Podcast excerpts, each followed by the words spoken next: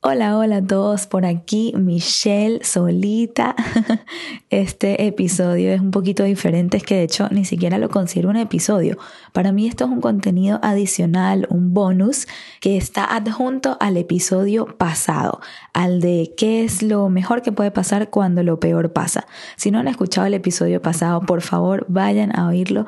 Ese sí es un episodio muy especial porque es en vivo. Lo hicimos el día que el libro de Hello Fears cumplió un añito de vida, o sea, el 5 de mayo. Y ese día no solamente nos sentamos a grabar episodio yo y Am de un tema profundo como siempre, que sé que, wow, si no lo han escuchado les va a fascinar, pero ya que estábamos conmemorando el libro ese día, yo decidí compartir con la gente que estaba ahí y la gente que estaba en Zoom, claro, un poquito sobre la historia del libro, desde los comienzos, cómo es que se me ocurrió hacerlo, cómo piché esa idea, cómo me rechazaron, todo lo que tuve que hacer, cuál es el proceso, cuáles fueron los pasos, cómo me sentí, todo este, como que el preámbulo a lo que contamos en ese episodio, que es un tema que claro aplica para todos y no los llevamos por todos lados como siempre.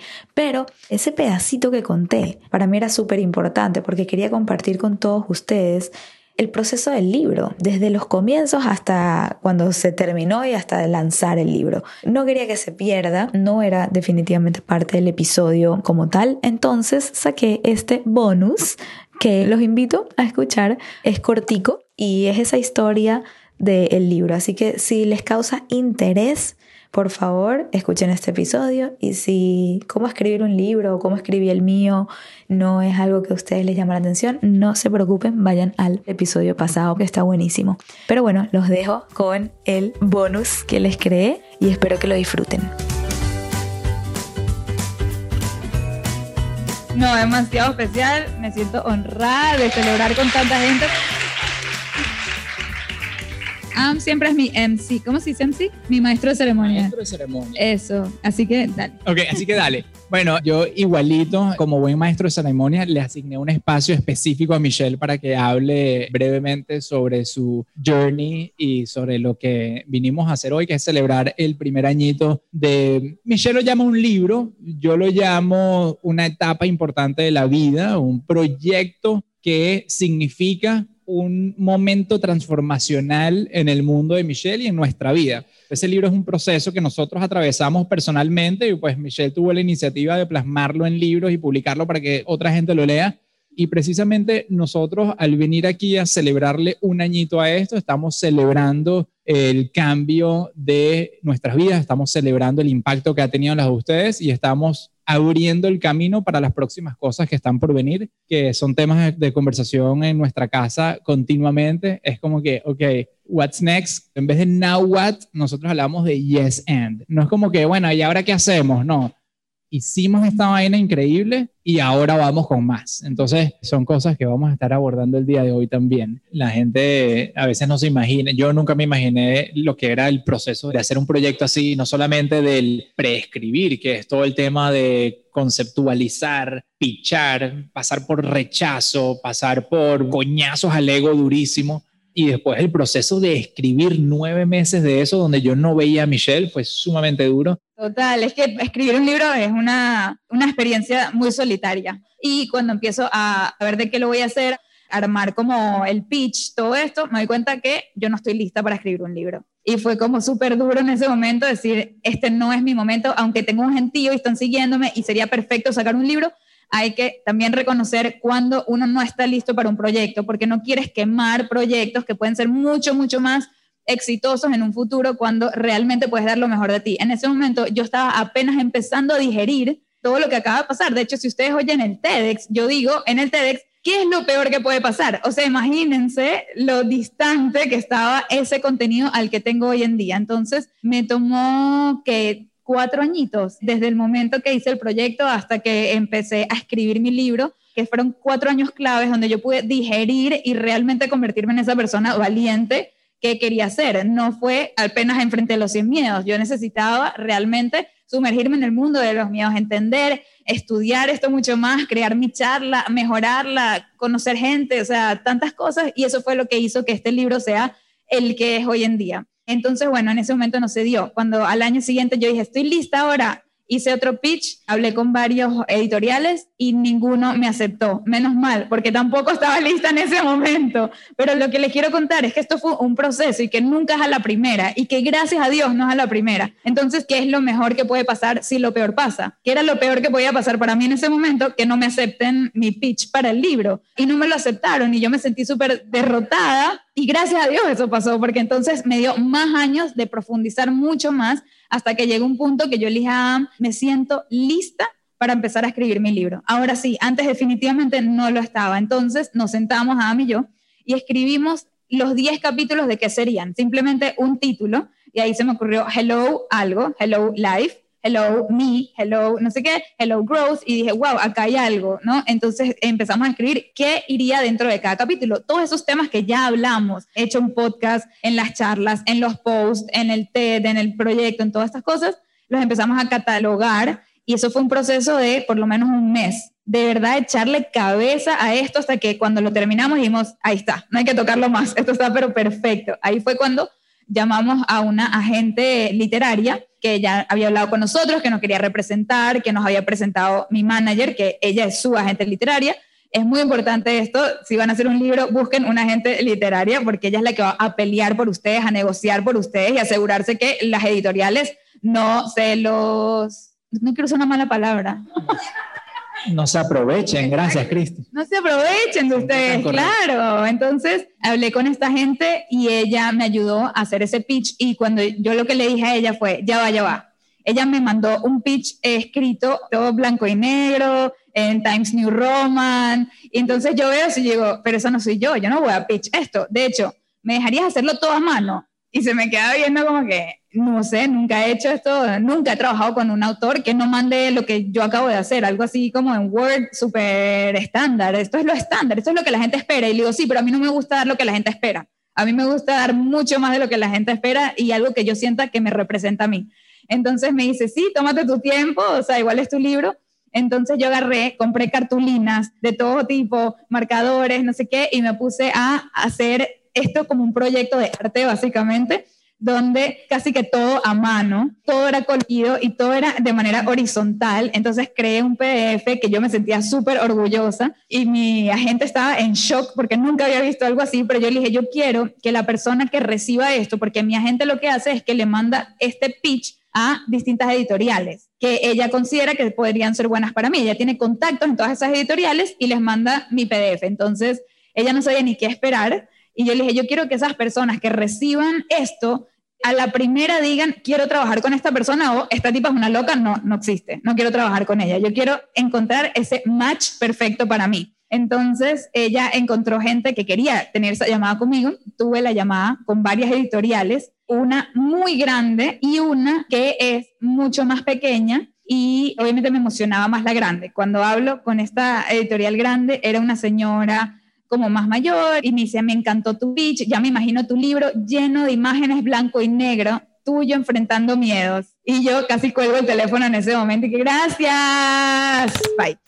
Y cuando hablé con la otra editorial, mucho más pequeña, hice clic demasiado rápido con la persona, me dice, entiendo demasiado lo que quieres hacer, me imagino tu libro lleno de color, con tus quotes enormes, coloridas, Instagramable, o sea, hablo mi idioma inmediatamente y me dice, de hecho, dame tu dirección, te voy a mandar cuatro libros para ver si ese es el mood y el, como el feeling que tú quieres dar con tu libro. Me manda cuatro libros que yo dije, esto es, esta persona entendió perfectamente. Un libro tenía ejercicios, el otro libro era súper colorido con el mismo diseño, o sea, un diseño parecido al mío, que se nota que era la misma diseñadora interna de ellos. Otro libro era sobre valentía, como para niños chiquitos, y otro también creo que era de valentía también para niños, pero de otra manera y feminista. Y yo dije, tiene todas las cosas que a mí me gustan estos cuatro libros. Entonces ella entendió perfecto lo que yo quería. Y bueno, mi agente entonces le dijo a las demás que bueno, que manden una oferta y que yo iba a ver cuál aceptaba. Yo obviamente quería que la que más me gustó mande la mejor oferta, pero cuando me llegan las ofertas, y las ofertas, para los que no saben, es cuando uno va a hacer un libro publicado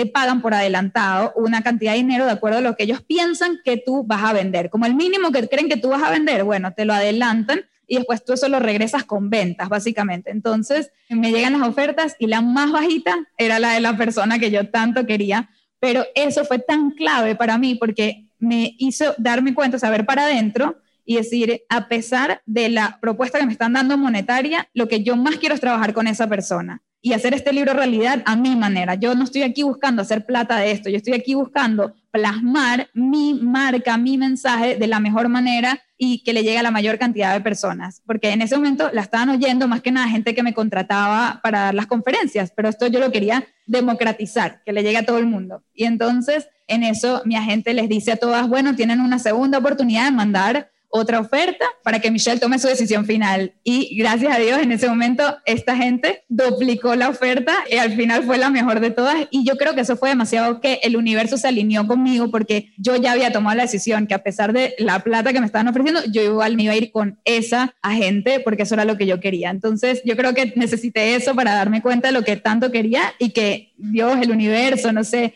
los astros se alineen y me apoyen en esa decisión y que haya sido un no-brainer. Y bueno, trabajar con esa gente fue espectacular, como lo hicimos. Y les cuento esto un poquito de mi experiencia para que vean cómo se escribió el libro que tantos aquí leyeron y aprecian. Ella me dijo, hay dos maneras de escribirlo. Lo podemos escribir a la par, o sea, que tú escribes un capítulo, me lo pasas, yo lo edito, te lo regreso, escribes el próximo y vamos poquito a poquito juntas o lo escribes completo, me lo pasas, yo te doy todo mi feedback y lo revisas completo. Y yo dije, no, quiero hacer junto esto, o sea, quiero hacer como teamwork. Entonces yo hice un capítulo, lo revisó, me lo regresó, aprendí demasiado leyendo sus correcciones porque dije, wow, no sabía nada de estas cosas. Entonces fue como una clase para mí de escribir y de escribir un libro sobre todo.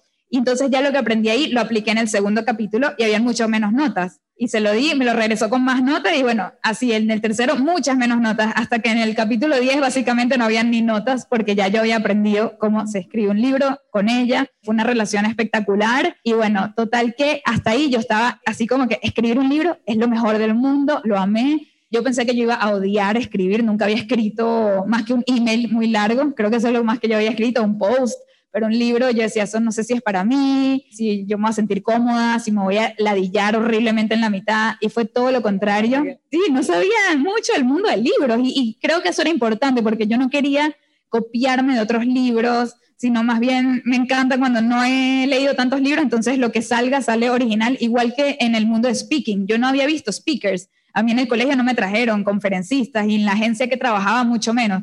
Entonces, cuando me tocó a mí ser conferencista, pues no tenía punto de referencia, me tocó empezar de cero e ingeniármelas y decir, ah, yo creo que así es un speaker, y lo inventé. Entonces, escribo todo el libro, me encantó, lo disfruté, cada día me despertaba emocionada de seguir escribiendo. Escribí en aviones, en hoteles, en la playa, sentada en todos lados. Cualquier otra cosa para mí era una interrupción si no era escribir el libro. O sea, ah, me decía, vámonos a esquiar. Y yo, que estás loco, yo necesito escribir, quiero seguir escribiendo mi libro. Ellos me dieron literalmente nueve meses. Por eso yo digo que este es mi primer bebé, porque me tomó desde julio lo empecé y abril lo entregué, más o menos. Entonces eran nueve meses y yo me puse mis propios deadlines, donde yo decía, a final del mes uno quiero haber escrito el capítulo uno y dos. Al final del mes dos, el capítulo dos y tres. Y así me di cuenta que si lo distribuía de esa manera, llegaba al final justico. Me daba un mes al final para leerlo completo. Yo quería agregar que todo eso ocurrió mientras nos subimos en 150 aviones en ese periodo de nueve meses. O sea, imagínense la cantidad de trabajo y de estrés y de cosas que tenía Michelle en su plato. Y bueno, a mí me pareció también muy difícil porque yo no vi a Michelle por nueve meses. La veía sentada al lado mío en el avión, pero ella estaba era escribiendo así como loca ese libro. Es que les digo, cualquier otra cosa, vamos a salir a comer y yo que no, que quiero escribir. Y no era que tengo, es que quiero. Quería quedarme escribiendo mi libro, no quería hacer más nada porque estaba tan comprometida con este proyecto y creo que si uno va a hacer cualquier proyecto, lo más importante es comprometerse con él para que realmente salga como uno quiere que salga y no tener arrepentimientos. Entonces, llego al final, lo entrego, pienso que escribir un libro es lo más cool del mundo hasta que lo entrego. En el momento que lo entrego, te das cuenta que no tienes el control que pensaste que tenías. O sea, el libro sí, todo lo escribí yo y eso me lo respetaron, me respetaron mi tono, mi inglés, todo. Pero cuando lo entrego, la editorial empieza y que, ok, ahora vamos a hacer nosotros la portada. Y yo, no, no, ya mi comunidad hizo la portada, gracias. Tengo 50 para que elijan, elijan la que a ustedes les gusta, yo todas estoy feliz. Y yo dije, no, eh, tu comunidad qué linda, pero ellos no trabajan en editoriales y no saben exactamente lo que tiene que tener una portada para que se venda el libro, nosotros sí.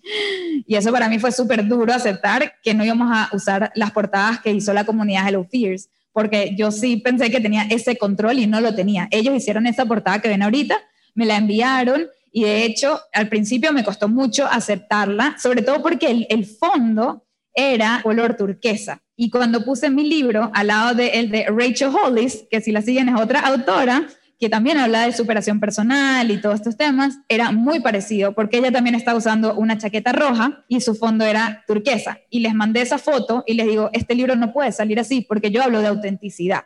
Lo último que puede parecer esto es una copia de otra persona. Entonces les dije, entiendo que no quieren modificar mucho y lo único que les voy a pedir es cambiar el color de fondo a el azul de la bandera de Venezuela. para que, bueno, se diferencie, yo sienta que esos colores realmente me representan a mí y así salió, me lo respetaron. Pero hasta el subtítulo, lo peleé por meses el subtítulo. Yo quería otros subtítulos mucho más como no comunes, pero bueno, ellos me dijeron que ese es el subtítulo que va a vender y tuve que aceptar el, subtítulo. Eso fueron tres semanas de pelea, pero a muerte por ese subtítulo. Michelle y yo, como locos, habíamos generado una lista de 42 posibles variantes de ese subtítulo. 42 posibles variantes. Muertas. Todas muertas, ¿Y sí. Todas nos las mataron. Todas nos las mataron. O sea, les digo que esto fue todo un proceso y me tocó mucho aceptar que no tengo el control de muchas cosas, pero esto viene con publicar un libro de esa manera, porque si tú lo quieres publicar solo tú, tienes todo el control, pero yo sí quería que mi libro aparezca en Barnes Noble, ahorita está en la tienda de Amazon, está en un montón de tiendas, ellos me ayudaron con la promoción, o sea, sí me valió la pena a mí trabajar con ellos, sobre todo esa editora espectacular, esos stickers que les estoy regalando aquí me lo hizo la editorial, ellos querían que este libro le vaya muy bien, entonces al final estamos los dos luchando por un bien común, así que no éramos enemigos, simplemente teníamos que, bueno, llegar a acuerdos. Ah, lo peor, renuncia mi editora en la mitad de este proceso.